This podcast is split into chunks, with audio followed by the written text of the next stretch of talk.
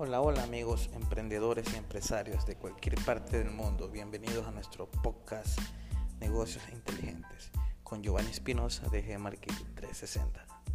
En el último podcast hablamos de manera general de la importancia de implementar indicadores para controlar tu empresa. Es así que para implementar indicadores debemos de seguir las siguientes seis etapas. Tenemos primero planificación, dos diagnóstico, 3 establecimientos de objetivos, 4 establecimiento de indicadores preliminares, 5 análisis de los sistemas de información y 6 determinación de indicadores definitivos. El día de hoy nos vamos a enfocar en la etapa 1, planificación. Como yo siempre digo, planificar es pensar en futuro. Es como el siguiente ejemplo que les voy a mencionar. Los que tuvimos la oportunidad de ver los Thundercats en el cual León, su líder, sacaba su espada y le decía, ojo del augurio, permite ver, más allá del evidente. En otros términos, la planificación nos puede ayudar a ver más claro lo que pasará y a tomar decisiones. El dueño del negocio debe hacer un análisis referente al sistema de control. Para esto debe responder algunas preguntas. ¿Requiero algún sistema de control para mi empresa? ¿Qué deseo conseguir con la implementación del sistema de indicadores? ¿Cuánto tiempo dispongo para realizar la implementación de este sistema? ¿Qué recursos manuales, financieros y tecnológicos necesito?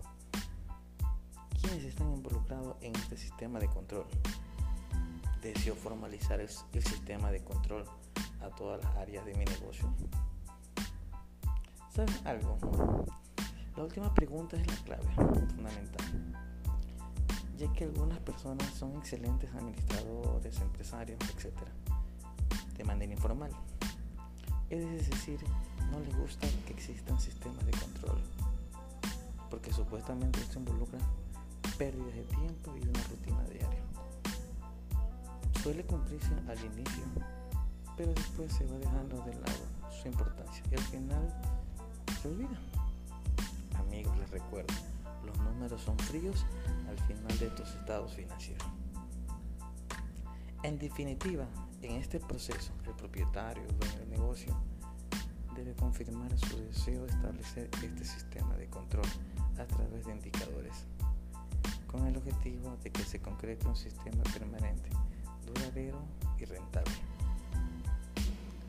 Amigos, la planificación nos permite disipar los posibles problemas y sus soluciones. En una próxima entrega estaremos analizando la segunda etapa llamada diagnóstico. No te pierdas nuestros siguientes podcasts. No se olviden de seguirnos por nuestro website www.gmarketing360.com, en Facebook gmarketing360, WhatsApp 099-272-3339. Tu amigo Giovanni Espinosa, de Marketing 360. Chao, nos vemos.